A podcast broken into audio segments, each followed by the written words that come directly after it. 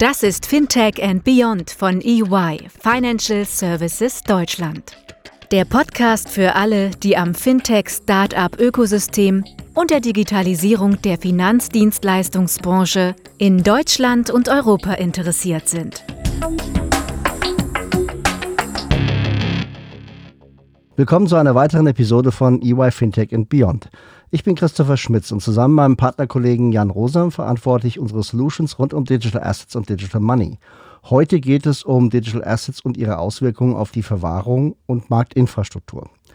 2020 war eines der wichtigsten Jahre für die Digitalisierung des Kapitalmarkts in Deutschland durch die Einführung einer Krypto-Verwahrlizenz, dem Vorschlag für ein Gesetz zur zivilrechtlichen Abbildung von Wertpapieren auf einer DLT-Infrastruktur und dem Vorschlag für eine europäische Regulierung von Kryptowerten.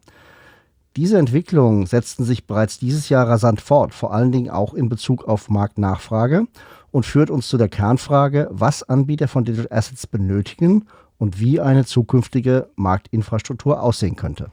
Jan. Vielen Dank, Christopher. Ähm, Christopher und ich freuen uns, äh, dieses spannende Thema gleich mit mehreren Experten diskutieren zu können, welche im Bereich von Digital Assets schon seit einigen Jahren aktiv sind. Willkommen bei uns äh, Uli Spankowski, Chief Digital Officer bei der Börse Stuttgart, dem deutschen Handelsplatz für digitale Assets. Willkommen auch Jens Siebert und Björn Siegesmund, äh, beide im Management der Blockson. Äh, die Blockson ist ein Spin-off der Capilento AG aus Berlin. Und willkommen bei uns Christopher May, Geschäftsführer bei der Finoa GmbH, dem Verwahrer für digitale Assets aus Berlin. Uli, ähm, lass uns doch mit dir anfangen. Äh, die Börse Stuttgart beschäftigt sich ja schon seit langem mit dem Handel und der Abwicklung von digitalen Finanzprodukten. Möchtest du dich und die Initiativen kurz vorstellen? Hallo, mein Name ist Uli Spankowski. Ich bin seit 2019 Chief Digital Officer an der Börse Stuttgart, habe 2017 die Digitalstrategie der Gruppe entworfen und bin seither konsequent an der Umsetzung. Was machen wir? Wir schaffen ein digitales Ökosystem äh, für digitale Assets von der Emission über den Handel bis zur Verwahrung von digitalen Assets. Begonnen haben wir das Ganze in einem Umfeld der Kryptowährungen und haben 2019 mit der Bison App und der Börse Stuttgart Digital Exchange Handelsplätze ähm, für Kryptowährungen geschaffen. Und ähm, parallel dazu ist auch ein, äh, ein Token-Emissionsplatz oder eine Token-Emissionsplattform entstanden, in der digitale Assets emittiert werden können und äh, komplementiert wird das Ganze noch durch eine entsprechende Verwahrung der Kryptoassets. Äh, hier haben wir die BlockNox GmbH bereits 2018 gegründet und aufgebaut. Und ähm, die BlockNox verwahrt Kryptobestände für die Börse Stuttgart Digital Exchange, für die Kunden der Bison App, institutionell als auch Retail. Das ist so das Umfeld, das die Börse Stuttgart hier schafft. Ja, vielen Dank, Uli. Sehr spannend. Äh, geht's weiter an Jens und Björn. Capilendo ist uns ja bekannt als Fintech, das sich mit der Digitalisierung des SME-Lending-Marktes beschäftigt. Aber offensichtlich seid ihr jetzt auch als Servicedienstleister rund um die Vermögensverwaltung und Verwahrung von Digital Assets tätig. Erzählt uns doch mal etwas über euch und auch über Capilendo. Ja, sehr gerne. Ähm, vielen Dank auch von unserer Seite für die Einladung. Freuen uns heute hier in der Runde gemeinsam dieses Thema diskutieren zu können. Ähm, genau, die Capilendo eigentlich 2015 gegründet mit einem ganz klaren Fokus auf dem Thema Mittelstandsfinanzierung. Ähm, was hat uns in das Thema Digital Assets gebracht? Ähm, ursprünglich eigentlich mal das Thema Tokenisierung.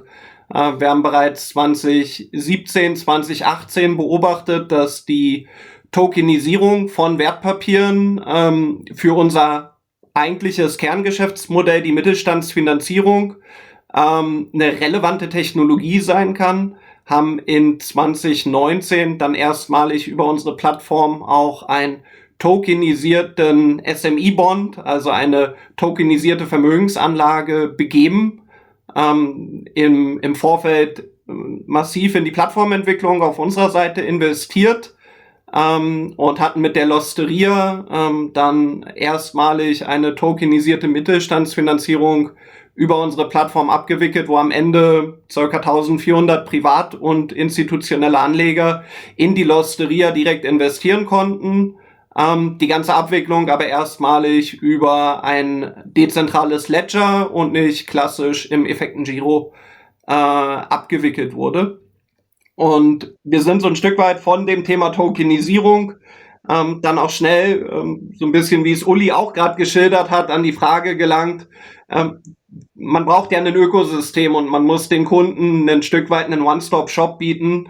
Ähm, sehr schnell auch an die Frage der Verwahrung rangelangt, ähm, weil der typische Capilendo-Anleger in 2019 jetzt nicht unbedingt ein eigenes Wallet schon direkt im Zugriff hatte, wo er wusste, da kann ich jetzt meine, meine Losteria-Token oder andere Token, die ich über die Capilendo-Plattform äh, zeichne, einfach einbuchen. Also haben wir in eine eigene Verwahrlösung investiert. Das Thema Kryptoverwahrung wurde 2020 mit der KWG-Novellierung erlaubnispflichtig. Ähm, und das Thema kam so Schritt für Schritt. Ähm, äh, immer weiter auf uns zu und ähm, wir haben intern dann uns irgendwann die Frage gestellt, äh, was machen wir jetzt eigentlich damit? Äh, wir müssen diesem Thema, das immer größer wird, wo wir auch immer mehr ähm, immer mehr weitere Geschäftsmodellansätze auch über die der klassischen Capilendo äh, hinausgehend heute im Markt sehen, ähm, dem müssen wir eigentlich äh, das entsprechende Setup geben und haben zu Beginn diesen Jahres entschieden, das gesamte Thema Digital Assets als Spin-off aus der Capilendo AG rauszulösen, ähm, das Thema mit einem eigenen Team zu staffen und ähm, haben deshalb die Blockson AG, die heute vorläufig zugelassener Kryptoverwahrer ist, ähm, im Markt gelauncht. Ähm, und ähm, freuen uns damit jetzt unsere Dienstleistungen äh, auch mehr und mehr gegenüber Dritten und Partnern öffnen zu können und als Digital Asset Servicer ähm, neben den Themen Tokenisierung und Emission auch die Themen Verwahrung und ähm, Marktzugang ähm, als, als API-Services, die voll reguliert sind, äh, zu ermöglichen. Vielen Dank, Jens. Oder willst du noch was sagen, Björn? Ja, also von meiner Seite vielleicht auch nochmal Björn Siegesmund. Ähm, wie kommt es eigentlich zu der Produktentwicklung, die wir bei uns haben? Wir haben in der Capilendo AG Anleger, die in Mittelstandsfinanzierungen anlegen. Wir haben in unserer Vermögensverwaltung Vermögensverwaltungskunden, die wir betreuen im, im klassischen Wertpapierbereich. Äh, wir sind jetzt auch für äh, oder mit Hauk und Aufhäuser beteiligt an dem ersten Kryptofonds, den wir in Deutschland lanciert haben. Und ähm, bei der Betreuung unserer Kunden ähm, stellen wir halt immer wieder oder kommen wir immer wieder an Herausforderungen, wo wir uns überlegen, wie kann man bestimmte Prozesse und bestimmte Abläufe ähm, noch geschmeidiger quasi umsetzen. Und das war immer für uns der, der Anstoß, um Produktentwicklungen äh, bei uns intern voranzutreiben. Und äh, für uns ist die, die Herausforderung immer, wie können wir diese neuen Lösungen, die technisch manchmal sehr komplex sind, ähm, in die traditionelle Anlagewelt überführen. Also quasi so eine Brücke schlagen zwischen den, den traditionalen Assets und den digitalen Assets und das war für uns eigentlich immer der Anspruch, dass wir hintenrum ähm, eine saubere und, und ähm, ähm, sichere Lösung ähm, versuchen zu bauen, ähm, nach draußen, aber im, im, zum Kunden hin ähm, dann eigentlich die Technologie wieder ein Stückchen weit in den Hintergrund treten lassen, so dass es eigentlich für ihn, für den Kunden ähm, eine, eine Form ist, äh, die im Hintergrund funktioniert, aber wo er sich jetzt nicht technisch damit äh, umfassend beschäftigen muss, um überhaupt diese Lösungen äh, erreichen zu können oder nutzen zu können. Ja, vielen Dank Jens und Björn äh, für die Vorstellung der Blockzone. Äh, kommen wir zum Schluss äh, zu Christopher, äh, zur Finoa. Äh, wir hatten es jetzt schon zweimal gehört, das Thema Verwahrung, gerade eben halt auch sichere Verwahrung ist äh, nicht nur für Retail-Kunden, aber eben halt auch für institutionelle Anleger ein sehr wichtiges Thema, wo ihr seit vielen Jahren Lösungen auch anbietet. Erzähl uns doch noch kurz was über dich und die Finoa. Ja, sehr gerne ähm, und vielen Dank auch noch von meiner Seite für die Einladung. Genau, ich glaube, Jan, wie du es wie beschrieben hast, ähm, Uli, ähm, Jens haben schon einiges über das Thema Verwahrung gesagt. Vielleicht bringe ich ihn kurz mal auf, wie Finoa gestartet ist und warum wir eigentlich Finoa gestartet haben und was wir heute tatsächlich betreiben. Mein Mitgründer und ich waren eigentlich beide sehr, sehr aktive Investoren im, im Kryptomarkt ähm, und haben relativ schnell herausgefunden, dass die ganzen Probleme, die wir selbst hatten, sei es wirklich die sichere Verwahrung auf der einen Seite, aber auch das Management der, der gesamten Tokens, ähm, beispielsweise der Handel auf ja, 10, 15 verschiedenen Exchanges etc. Ein Problem ist, dass nicht nur Privatpersonen hatten, sondern auch institutionelle Anleger. Und was wir relativ schnell herausgefunden haben, ist, ähm, dass institutionelle Anleger diese Probleme auf einer viel größeren Skala haben. Auf der einen Seite verwalten wir viel größere Vermögen, auf der anderen Seite ist auch das ganze Thema Liability gegenüber ihren Drittparteiinvestoren ähm, sehr groß und sind dann 2018 ähm, mit, mit Finoa gestartet, sind 2019 äh, im Sommer live gegangen und wie du auch schon mal angedeutet hast, unser Hauptfokus sind tatsächlich institutionelle Investoren.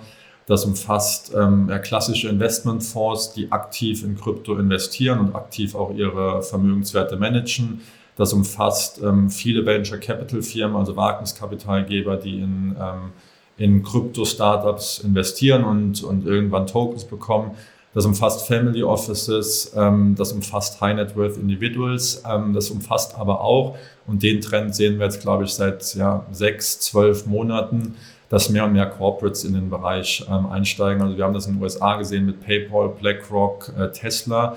Ähm, wir haben es hier in, in Deutschland gesehen und, und, da sind wir auch froh, dass wir die zu unseren Kunden zählen dürfen. Die T-System Multimedia Solutions, eine Tochter der Deutschen Telekom, die in den Marktbereich ähm, eingestiegen sind. Ähm, wir arbeiten zusammen mit dem Bankhaus Scheich oder auch mit CoinList, ähm, also der, der Token-Launch-Plattform aus den USA.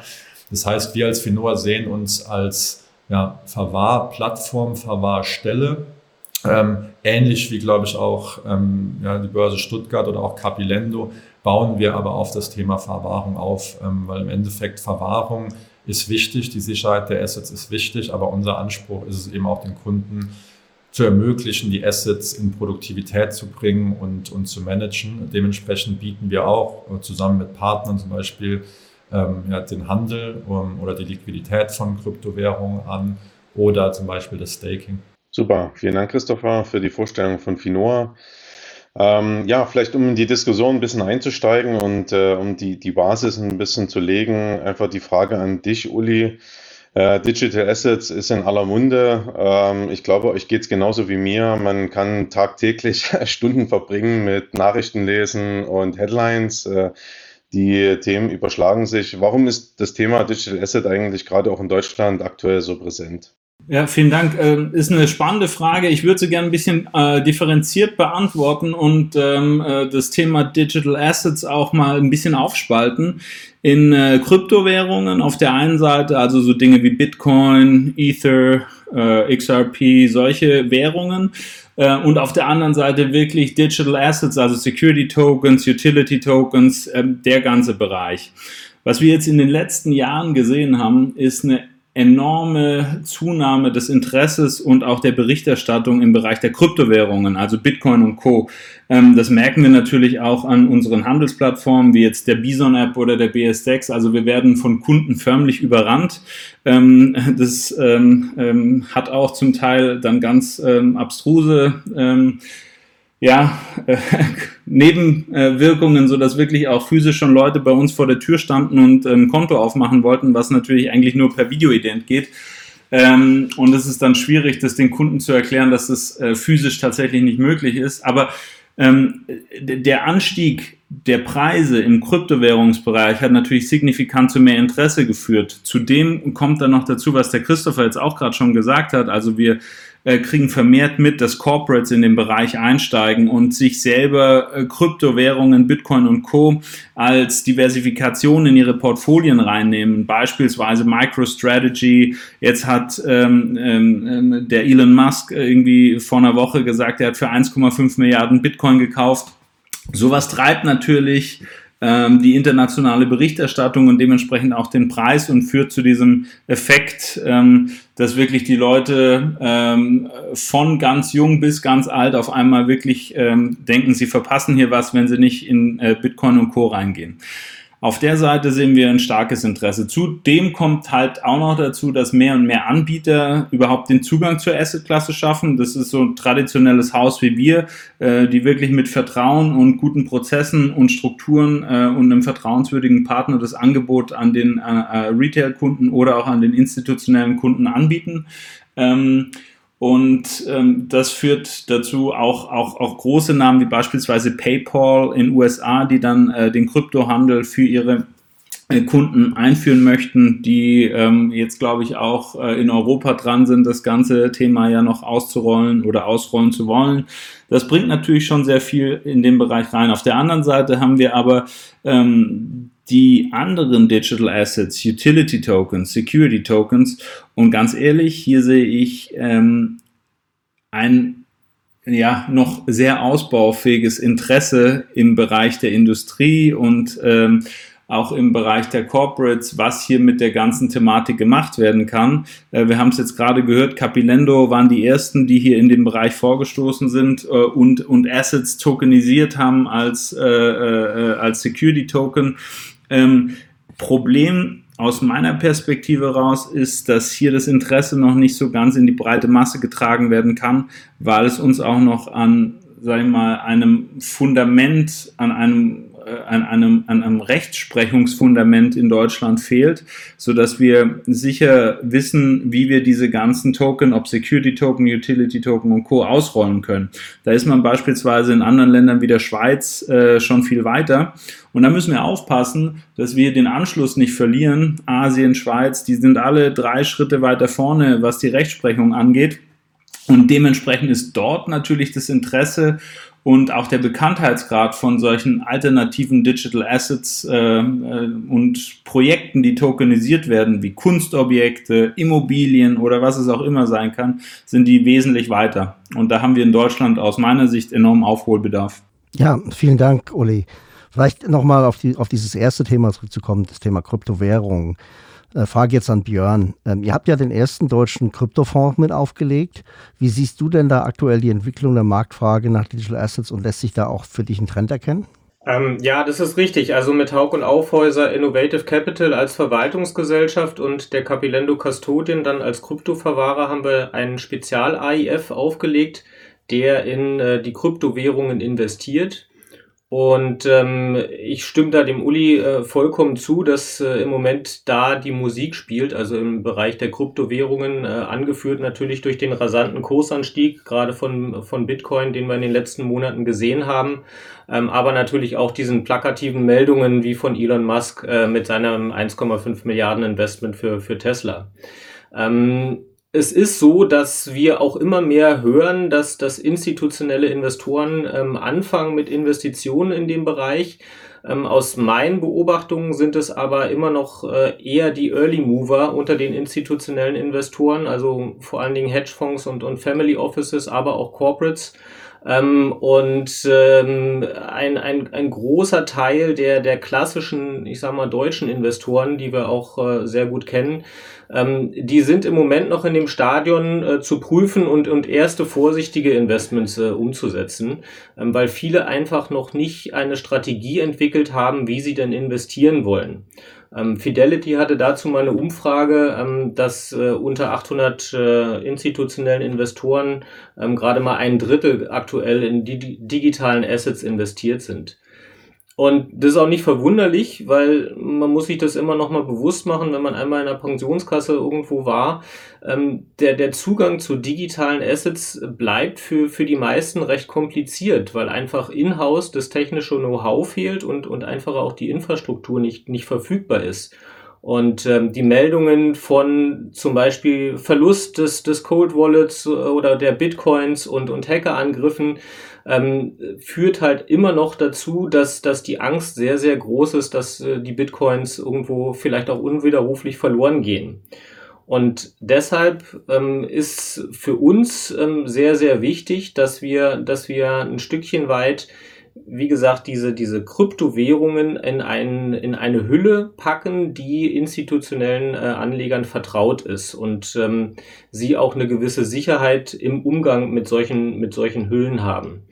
Und ähm, da gibt es jetzt äh, dank der auch der Gesetzgebung im, im vergangenen Jahr ähm, und, und auch äh, in diesem Jahr ähm, die ersten Schritte, wo man auf der einen Seite einen sehr, sehr stabilen und, und rechtlichen Rahmen umsetzen kann, um, um auch eine rechtliche Sicherheit ähm, darzustellen. Und auf der anderen Seite dann aber auch Lösungen anbieten, die eine sichere und, und ähm, ähm, einfache Verwahrung der Kryptowährungen ermöglicht.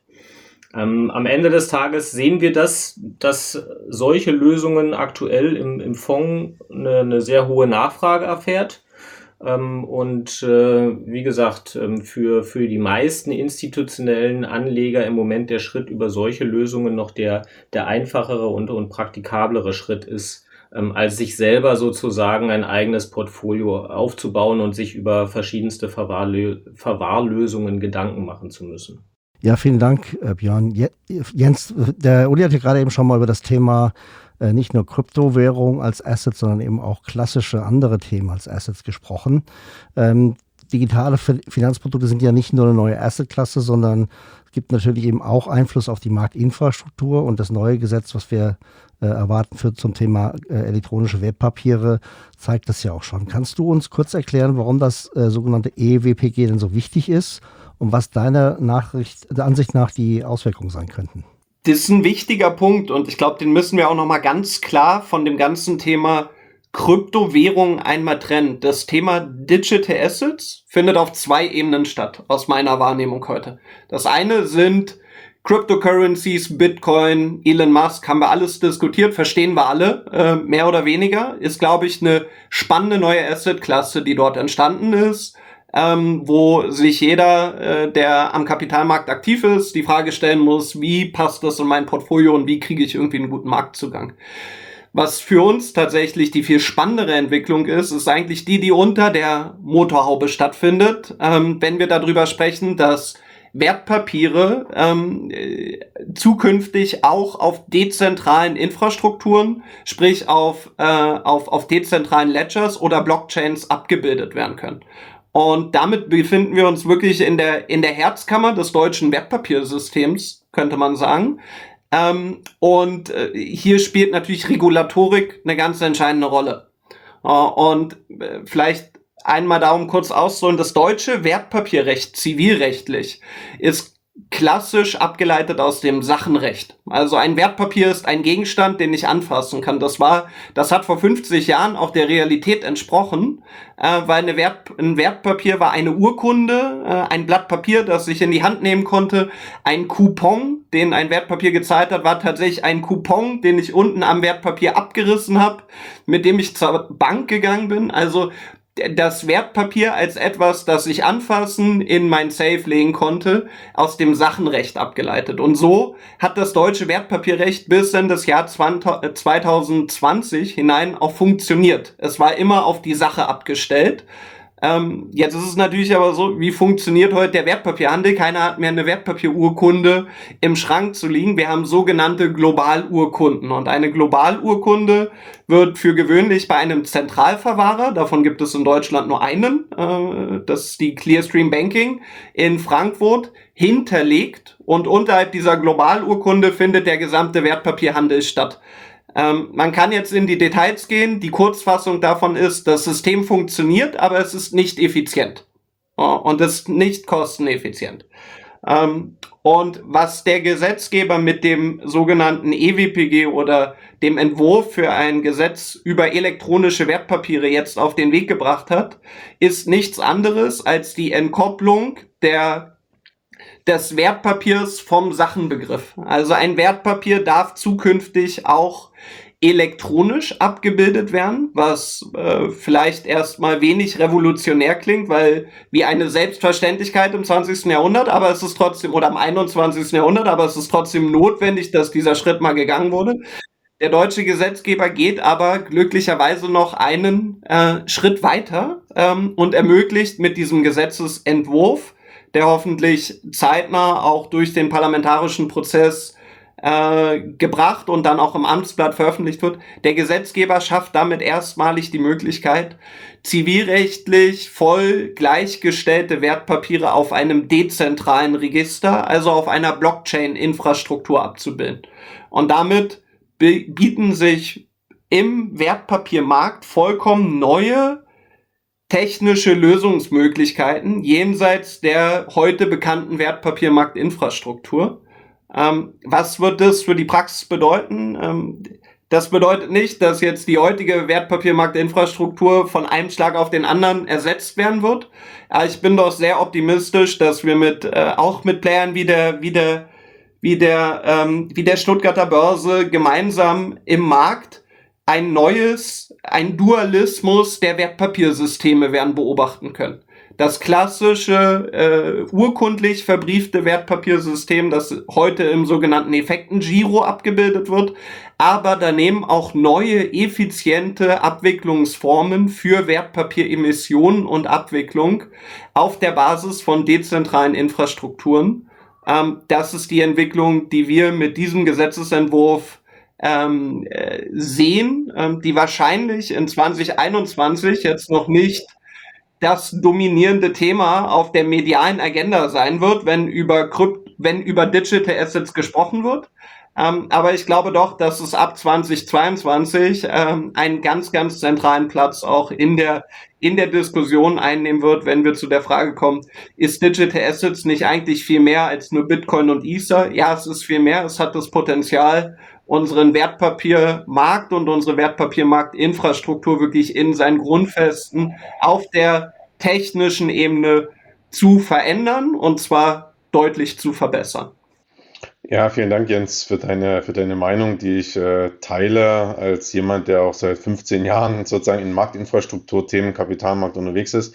Äh, ich, ich äh, ein, ein, Kommentar nur dazu. Ich ähm, ähm, stoße mich immer so ein bisschen in den Begriff, wenn Leute sagen, der heutige Markt ist nicht effizient.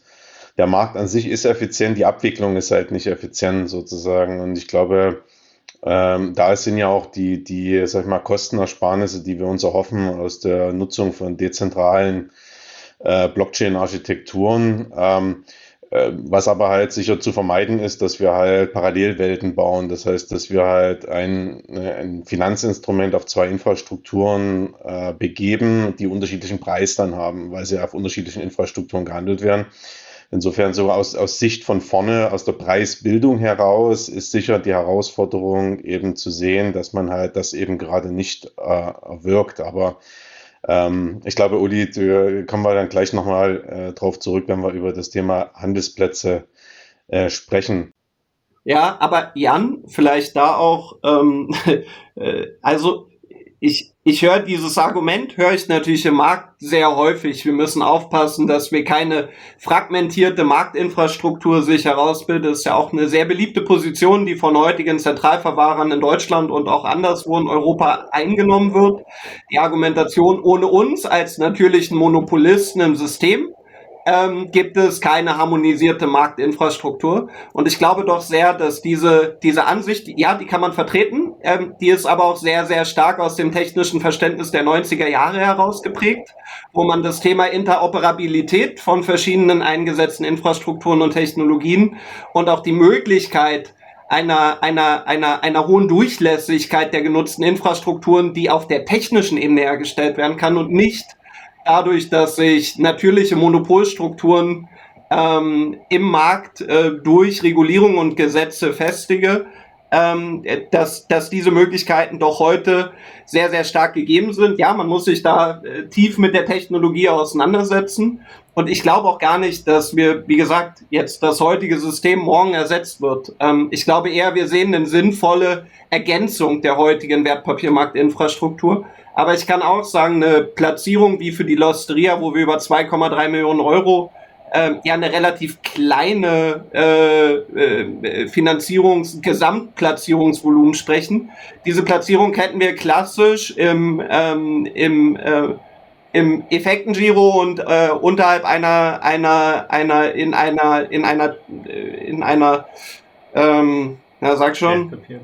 Ja, in einer klassischen, äh, sag ich mal, klassisch urkundlich verbrieften und durch einen Zentralverwahrer verwahrten ähm, Emissionen hätten wir diese Platzierung, ähm, wie wir sie ähm, dort dargestellt haben, zu den Kosten für die, für die Losteria nie hätten umsetzen können. Und von daher, ich glaube, insbesondere bei kleinvolumigen Emissionen, und da sprechen wir dann vielfach über den Kapitalmarktzugang für kleine und mittelständische Unternehmen, der in Deutschland unterirdisch ausgebildet ist im Vergleich zu vielen, vielen Kapitalmärkten weltweit, ähm, sehe ich dadurch sehr, sehr große Potenziale. Ähm, und da sind die Effizienzen, glaube ich, heute auch schon gegeben. Ähm, sie müssen nur gehoben werden. Ähm, und wir hoffen, dass das EWPG dafür den, den Weg noch schneller und noch besser ebnet. Also vielleicht, wenn ich da auch noch ganz kurz reinspringen äh, darf, was Jens sagt, ist, ist glaube ich, wesentlich, ähm, oder was ihr beide sagt, ist eigentlich wesentlich. Ähm, es gibt bestimmte Anwendungsfälle, ähm, wo diese neue Technologie auf DLT-Basis äh, sinnstiftend eingesetzt werden kann und wahrscheinlich gibt es auch äh, bestimmte Bereiche, wo es einfach nicht so ideal und, und sinnvoll ist.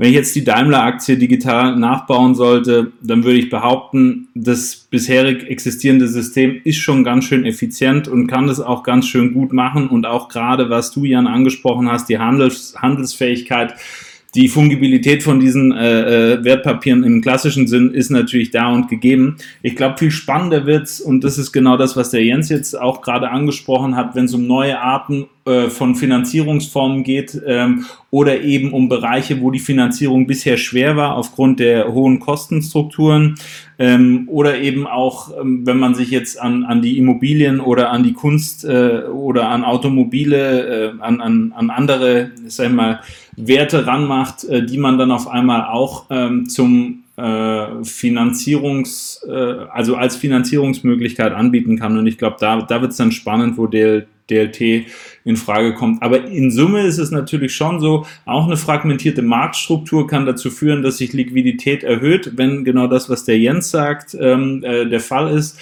Wenn ich eine Interoperabilität beziehungsweise eine Verbundenheit der Marktplätze habe.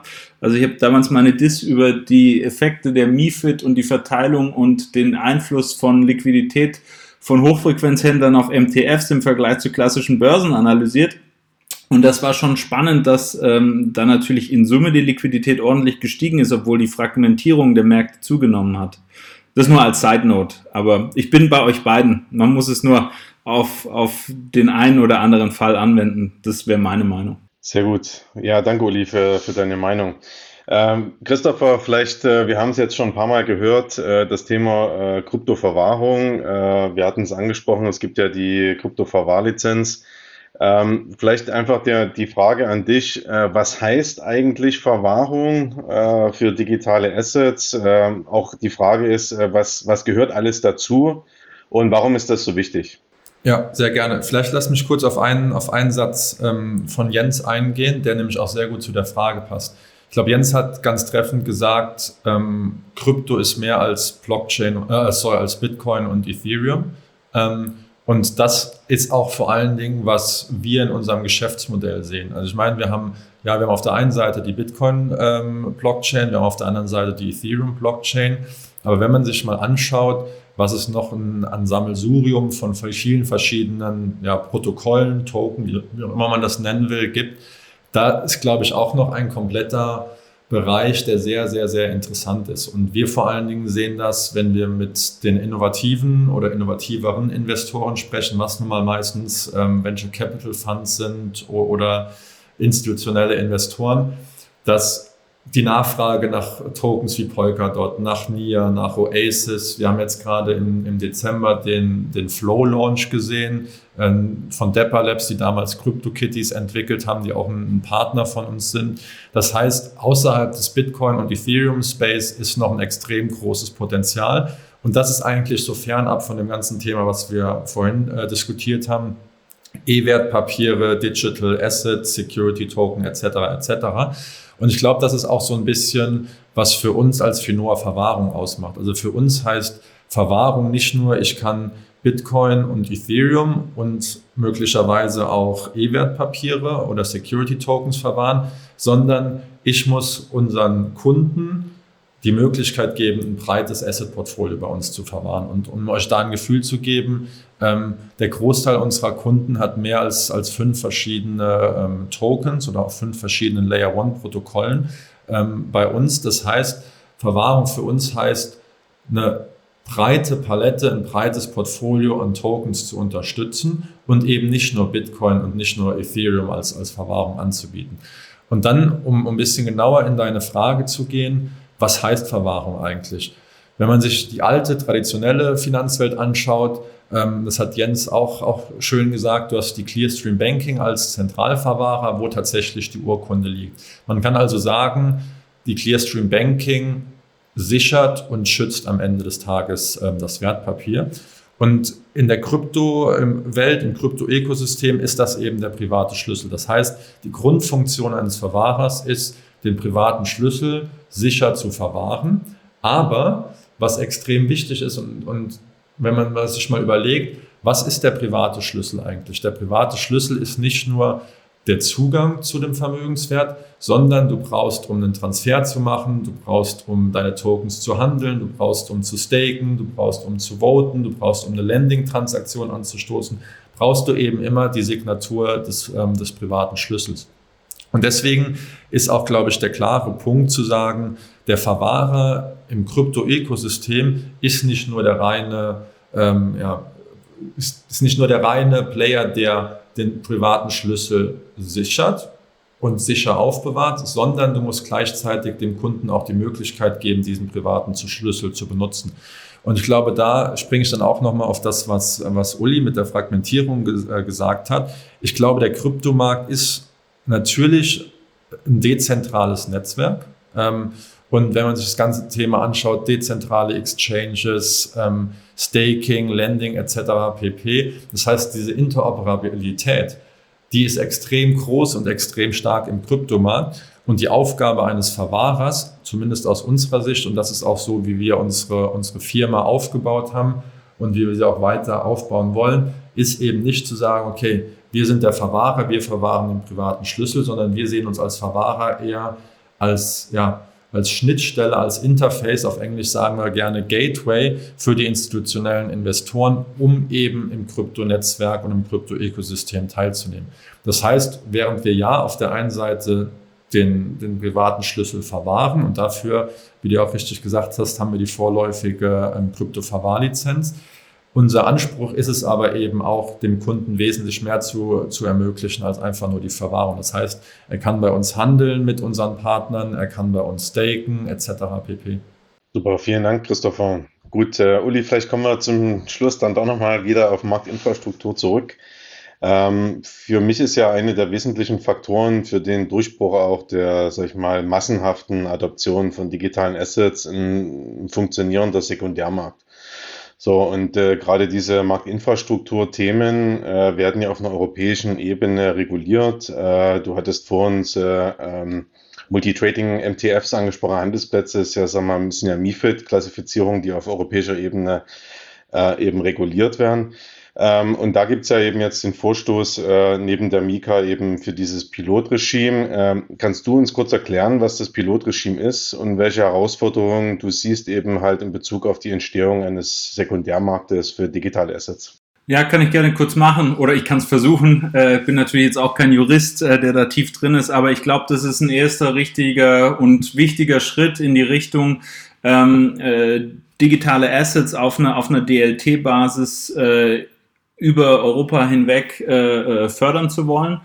Ähm, die Idee ist es tatsächlich, dass äh, beim Pilot-Regime ähm, äh, ähm, digitale Assets oder Assets auf DLT-Basis handelbar sind unter bestehenden Lizenzen der MIFID II, sodass äh, Institute, die beispielsweise eine MTF-Lizenz in äh, Europa haben, ähm, oder eine äh, Verwahrinstitution, ähm, äh, die eine CSD-Lizenz hat, auch digitale Assets ähm, verwahren kann. Ähm, es wird als eine, ja, ich sag's mal so, eine, eine, gewisse Art von Sandboxing noch gesehen. Das heißt, ich kenne jetzt gerade die, die aktuellen ähm, ähm, Parameter nicht für die Emissionen, dann für digitale Assets, also für Security Tokens, ähm, gelten sollen. Ich glaube, das sind irgendwie 200 Millionen für eine, äh, für eine Emission und so eine Handelsplattform, also so ein MTF ähm, oder ähm, ein, ein, ein Verwahrer, ähm, der diese Werte dann äh, verwahrt, soll erstmal nicht über vier, glaube ich, Milliarden gehen. Wobei bei den Werten bin ich mir nicht sicher, die sind auch in Diskussion. Da gibt es auch verschiedene Einfluss, äh, sage ich mal, Namen seitens der Industrie glaube, die traditionelle äh, Finanzdienstleisterindustrie hätte das gerne im Sandboxing in einer sehr kleinen Sandbox, in so einem Kindersandkasten, während sich natürlich ähm, äh, andere der Innovation sehr offene äh, Institute, ähm, die es ja auch gibt und in den Podcasts ja auch mal vorkommen, eher größere Volumina wünschen, dass man da auch mal ein bisschen was damit machen kann.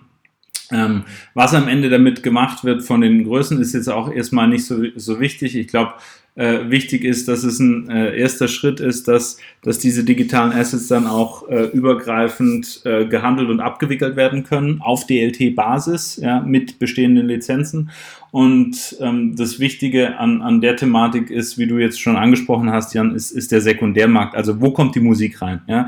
Wenn ich, äh, wenn ich irgendeine eine, eine Anleihe begebe oder wenn ich irgendein Asset ähm, tokenisiere, mein Picasso, dann ist es wunderschön, dann habe ich ganz viele kleine Picasso-Tokens. Ähm, spannend wird's ja für mich nur, wenn ich dann sagen kann, ich gehe jetzt äh, raus an die, an die breite Masse und lass äh, da äh, jeden ein Stückchen davon teilhaben und kann das Ganze per Angebot und Nachfrage Nachfrage auch bewerten lassen, eine Marktfunktion einbauen, ähm, um dann zum einen mal die Assets hin und her switchen zu können und natürlich auch ähm, äh, ja, einfach auch ganz neue Arten der Finanzierung zu haben. So, das ist so in a nutshell äh, dieses äh, Pilot-Regime und äh, ich glaube, es ist ein wichtiger Schritt.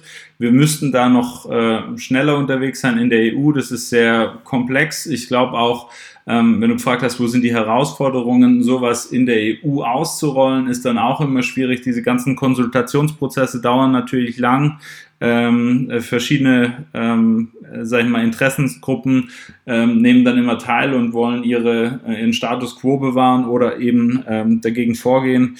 Ähm, ich sehe ich seh da in Summe für uns als Europäer äh, ein Nachteil darin, denn anderswo ähm, in der Schweiz oder in äh, Asien wird natürlich viel schneller bei sowas vorgegangen und da muss ich auch nicht auf, auf, auf so viele Einzelmeinungen Rücksicht nehmen. Jetzt ist halt unser Konstrukt so, ich finde es auch gut, aber wir zeitlich haben wir da jetzt keinen großen Vorteil. Ähm, da sollten wir ein bisschen mehr Gas geben.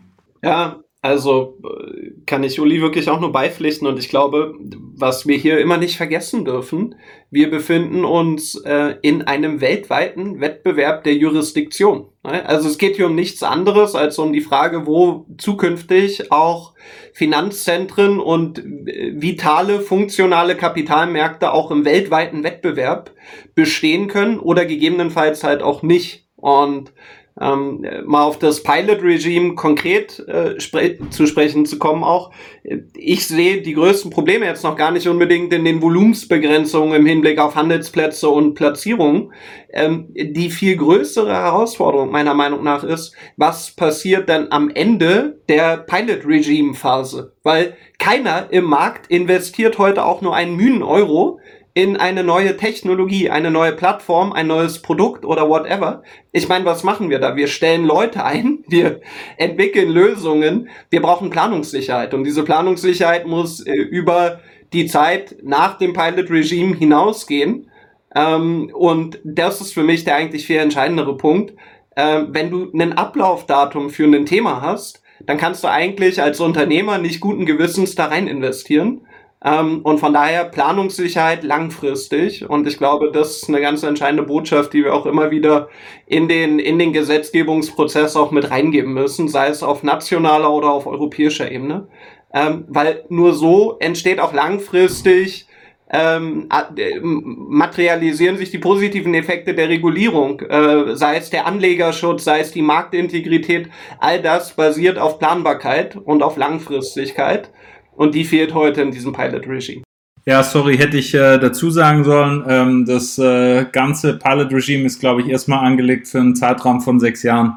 Und äh, da ist es natürlich, wenn man sich da jetzt reinbegibt in diese Sandbox und anfängt mit, seinen, mit seinem Sandkasten-Tools zu spielen, äh, will man natürlich auch wissen, dass man da weitermachen kann mit dem, was man da baut.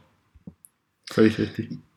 Ja, also wenn man so euch zuhört, äh, muss man feststellen, wir sind schon ein kleines Stück des Wegs gegangen, ne? aber es liegt noch ein ganz schön großes Stück des Wegs vor uns. Äh, vieles Work in Progress, vieles Diskussionen. Äh, was sollten denn jetzt Banken und institutionelle Anleger, ähm, wie Versicherungen oder Asset Manager eurer Meinung nach aktuell tun, um sich in dieser doch vielleicht noch gar nicht mal so klaren Lage auch auf digitale Assets richtig vorzubereiten?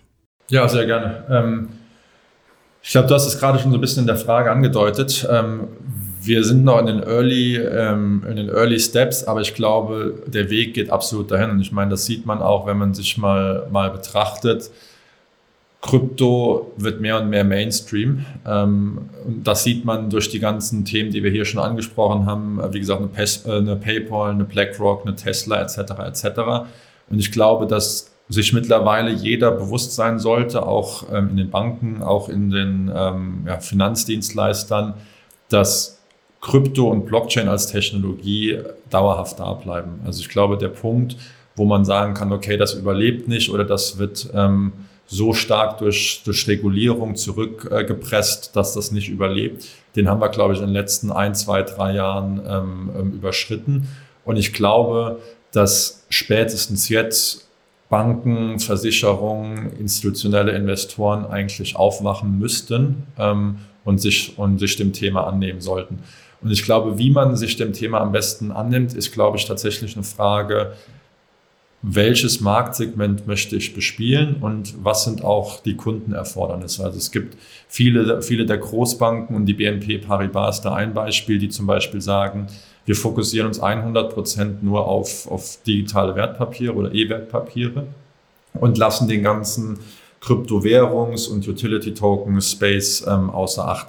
Es gibt verschiedene Banken, die sagen, okay, ich möchte meinen Kunden einen Zugang zu dieser Asset-Klasse geben, aber ich gebe denen einen Zugang, damit die ihr Portfolio diversifizieren können. Das heißt dann, ähm, du kannst bei denen ähm, Bitcoin kaufen, du kannst bei denen Ethereum kaufen. Das kannst du aber auch teilweise dann per Telefon machen. Ähm, und dann reden wir über Digital Assets. Das hat mit Digital aber dann tatsächlich sehr wenig zu tun, wenn du den ganzen Handel ähm, ja auf einer analogen, traditionellen Basis baust. Wenn ich natürlich jetzt sage, ich bin eine innovative Bank oder eine Neobank, ein Neobroker, dann habe ich natürlich auch ein ganz anderes Kundenklientel und dann muss ich meine, meine Struktur und meine Herangehensweise dementsprechend auch anpassen. Und ich glaube, das ist tatsächlich eine Frage, was muss ich als Bank vollbringen und was sind auch meine Kundenerfordernisse. Ähm, dass ich auf jeden Fall was machen muss in dem Markt, das sollte, glaube ich, den, den letzten auch jetzt bekannt sein. Und ich meine, man sieht das, wenn man nur die Zeitung liest, eine Trade Republic ähm, guckt sich das Thema Krypto an. Ähm, du hast eine N26, ähm, was in der Zeitung stand, die sich das Thema Krypto anschauen. Also alle die, die noch vor zwei, drei, vier Jahren gesagt haben, okay, sie fassen das nicht an, ähm, bewegen sich langsam in den Markt. Und das ist natürlich dann auch eine spannende Frage. Ich glaube, ja, für alle drei von uns hier im Podcast, wer sind auch für uns die richtigen Partner aus der traditionellen Welt, mit denen wir zusammenarbeiten wollen. Ähm, ich glaube, wir haben alle eine eigene Marke, ähm, wir haben alle ein funktionierendes Geschäftsmodell, aber um eben auch klar zu sagen, die großen Töpfe liegen noch ähm, bei den traditionellen ähm, Vermögensverwalter und in der traditionellen Finanzwelt. Und das sieht man mehr und mehr in, in den Kryptobereich rüberschiften. Ähm, klar, der, der Anfang ist, ähm, die Leute fangen an, Bitcoin zu kaufen, die Leute fangen an, Ethereum zu kaufen, aber man sieht eben, dass der Trend auch dahin geht, ähm, dass mehr und mehr ja, Diversifikation in den Portfolios stattfindet. Das ist vor allen Dingen, was wir sehen. Also klar, Kunden, die wir gewinnen, die haben gesagt, okay, sie kaufen mal eine Million in Bitcoins. Ähm, nach drei, vier Monaten sagen die, oh, da gibt es auch noch zehn andere Tokens. Welche sollte ich denn noch davon kaufen? Und ich glaube, dass das für Banken ähm, also für, sag mal, auf der einen Seite für Dienstleister im, im Financial Service Bereich eminent wichtig ist, dann ein Angebot zu schaffen.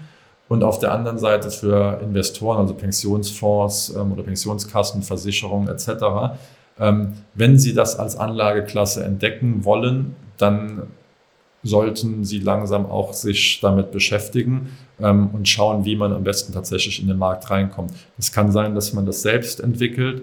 Ähm, oder es kann sein, dass man das über, über Partnerschaften macht. Und ich glaube, beide, beide Prozesse oder beide Herangehensweisen funktionieren ganz gut. Wenn man sich mal, ähm, ich glaube, die europäische Bankenwirtschaft anschaut ähm, und gar nicht despektierlich gemeint, ist aber der Weg eher Richtung Partnerschaft für die der bessere. Ähm, äh, die Amerikaner auf der anderen Seite, die entwickeln eher eigene Lösungen. Ja, viel, vielen Dank, Christopher. Ähm, jetzt Jens und Björn, ihr habt ja schon eine Partnerschaft am Start sozusagen. Ähm, und vielleicht noch mal ein bisschen aus der Perspektive. Wie seht ihr dann dieses Thema? Wie sollte sich denn ein, ein Unternehmen aus der Bankenbranche, aus der Versicherungsbranche heute auf die Themen vorbereiten? Ja, also ganz ehrlich, da hat bei uns auch ein äh, interner Sinneswandel stattgefunden. Äh, wir haben 2018, haben wir noch gesagt, das Thema Tokenisierung und tokenisierte Wertpapiere, das wird das Thema sein, auf dem wir uns tummeln und in dem wir den Schwerpunkt setzen. Ähm, ich bin mittlerweile, ähm, also wir haben im vergangenen Jahr sehr, sehr viel mit regulierten Playern im Markt gesprochen, auch aus unserer Kooperation mit Haug und Aufhäuser heraus, wo wir den Kryptofonds aufgesetzt haben, ähm, dort sehr, sehr viele Erfahrungswerte im Asset Servicing gesammelt haben. Mein klares Petitum an alle Player im Markt ist mittlerweile zu sagen, beschäftigt euch mit Kryptowährungen, weil äh, vollkommen egal in welchem Use Case erstmal, aber wer sich heute mit Kryptowährungen beschäftigt, ähm, der lernt die Infrastruktur und der bereitet seine eigene Organisation und sein, äh, sein, äh, sein, sein eigenes Unternehmen ähm, auch auf den, auf, auf die, auf die Veränderungsprozesse, die wir im Markt beobachten werden, vor. Ähm, jetzt sich hinzustellen und zu sagen, ja, für uns ist das Thema äh, tokenisierte Wertpapiere und EWPG ganz spannend. Ähm, das wird wahrscheinlich 2023, 2022 den Markt signifikant verändern und treffen. Aber welche Player werden dann am allerbesten auf diese Veränderungen vorbereitet sein? Eine Börse Stuttgart, die äh, auf der Handelsplatzseite natürlich heute schon sich mit dem Thema äh, Cryptocurrencies und Crypto-Investments beschäftigt, sich mit der Infrastruktur auseinandersetzt, die gesamte Technologie innerhalb ihrer Operations auch schon tief verankert hat. Für die wird der Veränderungsprozess, auch elektronische Wertpapiere sauber mit servicieren und auch als, als äh, in, in ihr Leistungsangebot mit aufnehmen zu können und darstellen zu können, sicherlich ein sehr viel kürzerer sein als für ein ein Handelsplatz oder eine Börse, die bis zu diesem Zeitpunkt sich noch nicht damit beschäftigt hat. Genauso für unseren äh, Hauk und Aufhäuser ist jetzt die große Strategie dahinter, noch 17 Kryptofonds aufzulegen, die Investments in Bitcoin ermöglichen. Nein, wahrscheinlich nicht.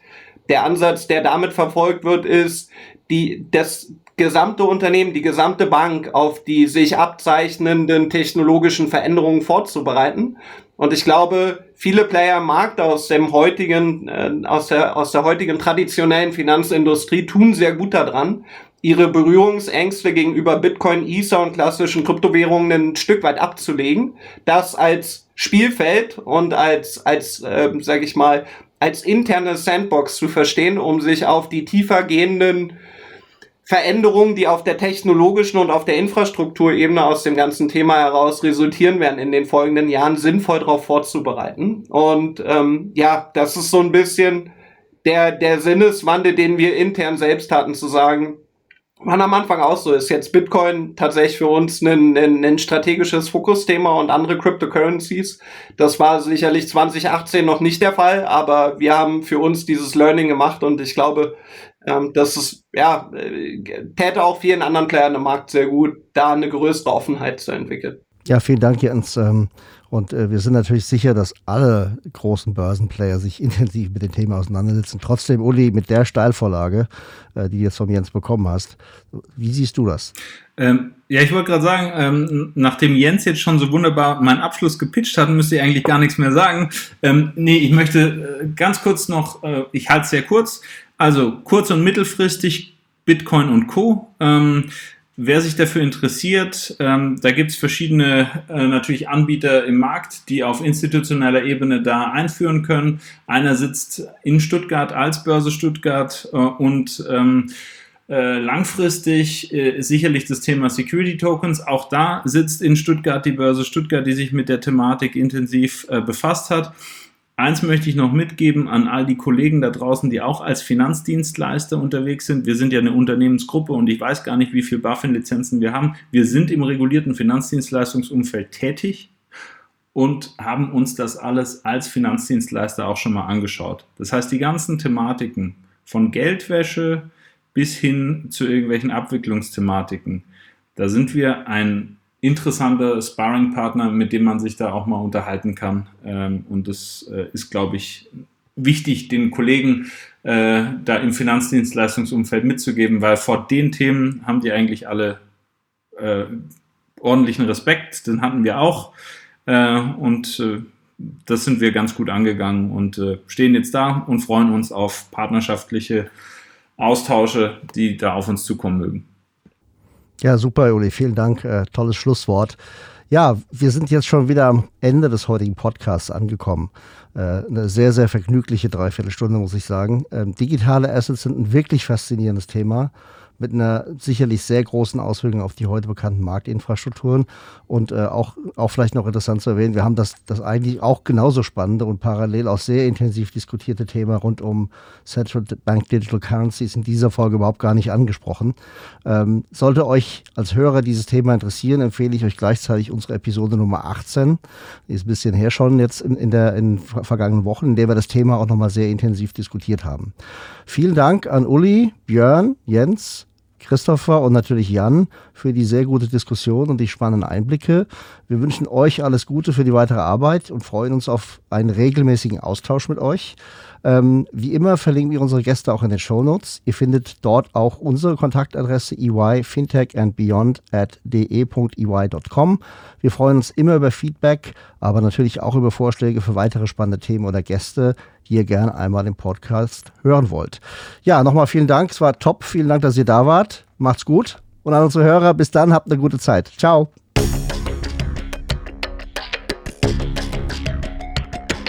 Das war Fintech and Beyond von EY Financial Services Deutschland. Ihr seid herzlich eingeladen, mit uns die Inhalte des Podcasts zu gestalten.